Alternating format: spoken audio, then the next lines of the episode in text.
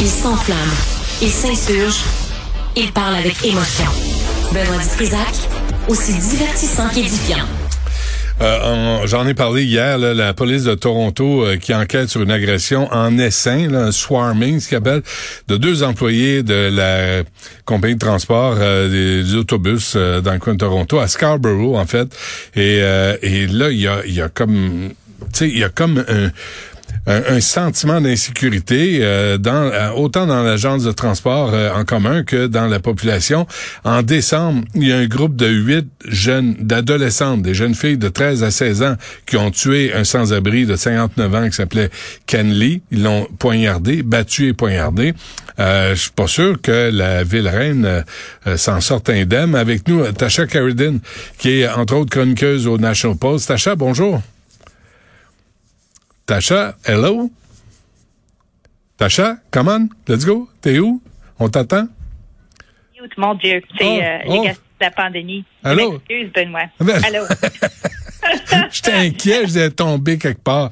Ouais, ou elle ouais, a été agressée à Toronto. Mais qu'est-ce qui se passe? Non, je suis pas dans le, dans le, dans le, le système de transport ici. Présentement, je suis dans mon bureau. OK. Mais, euh, mais moi, moi je, on regarde ça, là, puis là, il y a le maire John Tory là, qui, qui se dit inquiet. Qu'est-ce qui se passe à Toronto?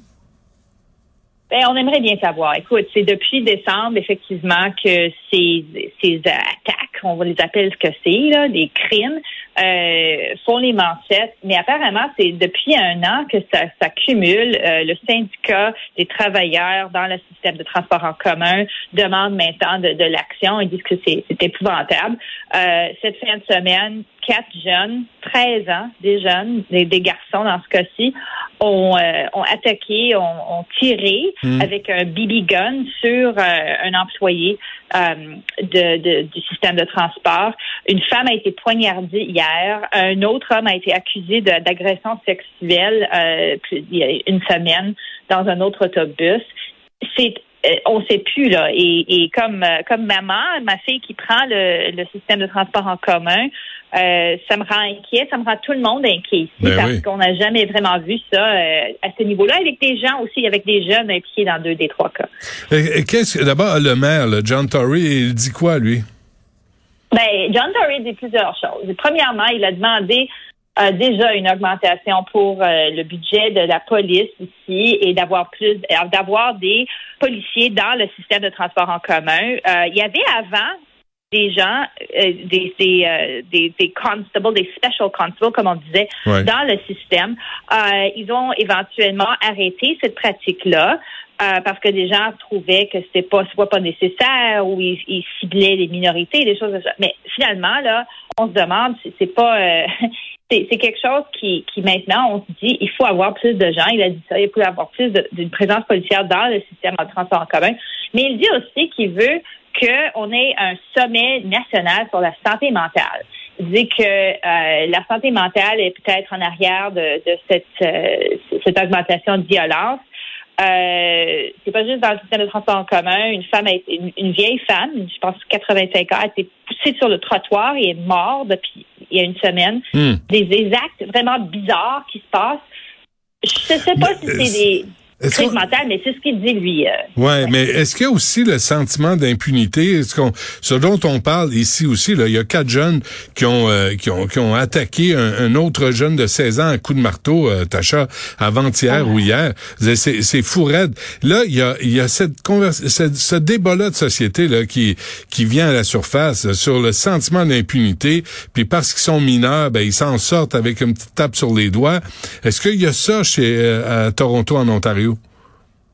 Ben, les gens se posent la question, euh, pas seulement sur euh, quoi faire avec ces jeunes-là, mais qu'est-ce qui est derrière ça? Est-ce qu'il y a aussi les réseaux sociaux, des, des stupidités qui se font? Parce que, tu sais, euh, les, les, les- les défis sur, euh, sur euh, euh, TikTok ou autres, où les jeunes font Mhm. des choses euh, pour, pour ils font des vidéos de, de ce qu'ils font aussi. Ça, c'est c'est très bizarre aussi. Mais c'est ça aussi qui- qu'il faut se poser comme société. Qu'est-ce qui se passe avec ça? Parce que, oui, s'il n'y a pas de conséquences, les jeunes vont penser que oui, on va faire, on va faire un film essentiellement, on va Ben faire ouais. quelque chose de cool. Les jeunes filles qui ont poignardé ce, ce vieil homme que tu as mentionné, le, le sans-abri, Euh, ils se sont rencontrés sur les réseaux sociaux. Ils se connaissaient même pas Ben avant oui. la soirée, Hmm. plusieurs d'entre elles. Ouais. Et, et Alors, euh, là, est-ce que est-ce que c'est un défi TikTok? Est-ce que c'est un nouveau euh, phénomène? Non, mais mais c'est, moi je trouve ça fou. On dirait Clockwork Orange. On dirait l'orange mécanique là. Tu sais, de- tu pars en ville puis tu décides de tabasser un sans-abri Ouais. euh, de 59 ans, le poignarder. T'as 13 ans, t'as 16 ans. Comment t'en arrives là? Je sais pas. Je sais pas. Moi, je sais pas. Je sais, je regarde ma fille qui a 13 ans, je dis c'est, c'est, j'imagine, j'imaginerais jamais qu'elle ferait quelque chose comme ça, mais effectivement, c'est des jeunes de cet âge-là qui sont devenus des, des tueurs dans le cas de ces filles-là. Euh, non, c'est euh, est-ce qu'il y a des, des, des défis TikTok et des choses comme ça? Je sais je suis pas sûre ce réseau dans, dans les coins où Ouais. les jeunes seraient.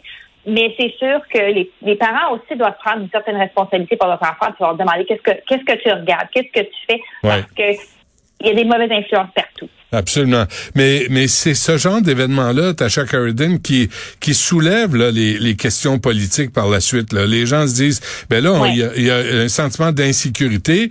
Euh, là, il y a Justin Trudeau, les directeurs de police à travers le Canada dénoncent euh, le projet de loi C75 de libérer les gens euh, en attente de leur procès.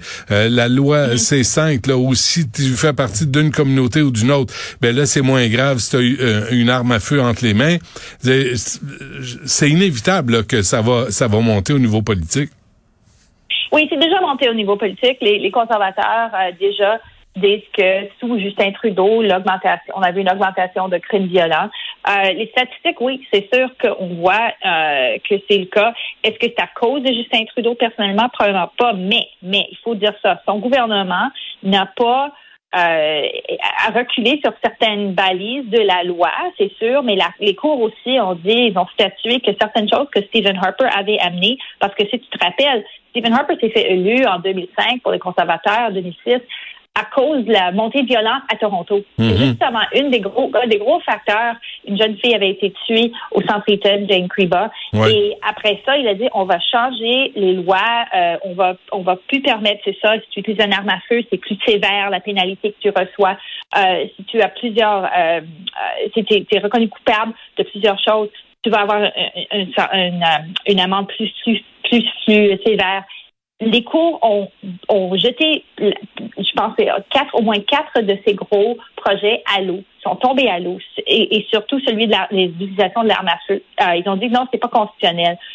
Euh, là, les libéraux ont, per- ont- ont pas réagi à ça en disant, écoute, on pense que c'est valable, on va trouver une façon de mettre une loi constitutionnelle pour ça, parce qu'il y a des façons de faire du charter proofing là. Ouais. Si ça n'a pas été fait au début, ces, ces lois-là étaient là pour des raisons, pour protéger la population, pour protéger les victimes de crimes.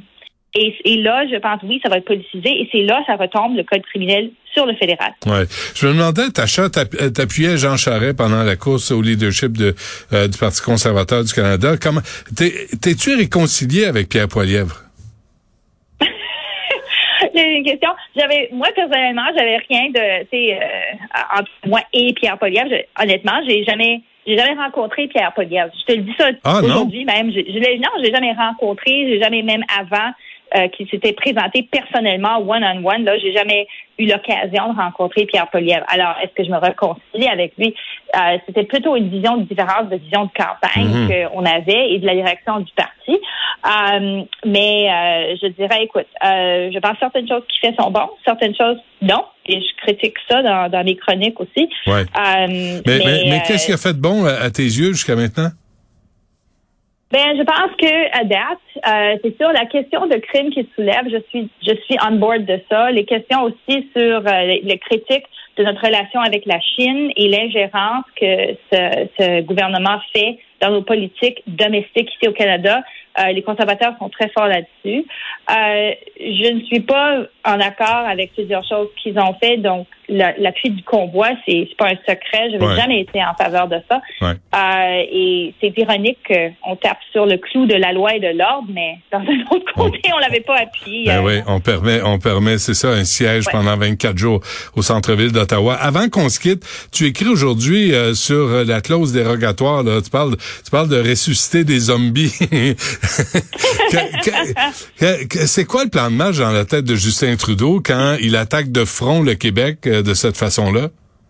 Ben, je pense qu'il essaye de faire revivre le, conflit souverainiste fédéraliste euh, pour que le bloc ait plus de vent dans ses voiles, ce qui nuirait aux conservateurs. C'est une hmm. vieille recette. Écoute, le bloc, c'est un peu un parking pour des électeurs qui n'aiment pas ni les libéraux ni les conservateurs aussi, là, qui disent ben on, on défend les intérêts du Québec, puis c'est ça, puis euh, il n'y a pas de conséquences à ça vraiment. On va pas se séparer, mais on n'est pas on n'est pas nationaliste à ce point-là, mais on défend les intérêts de notre province.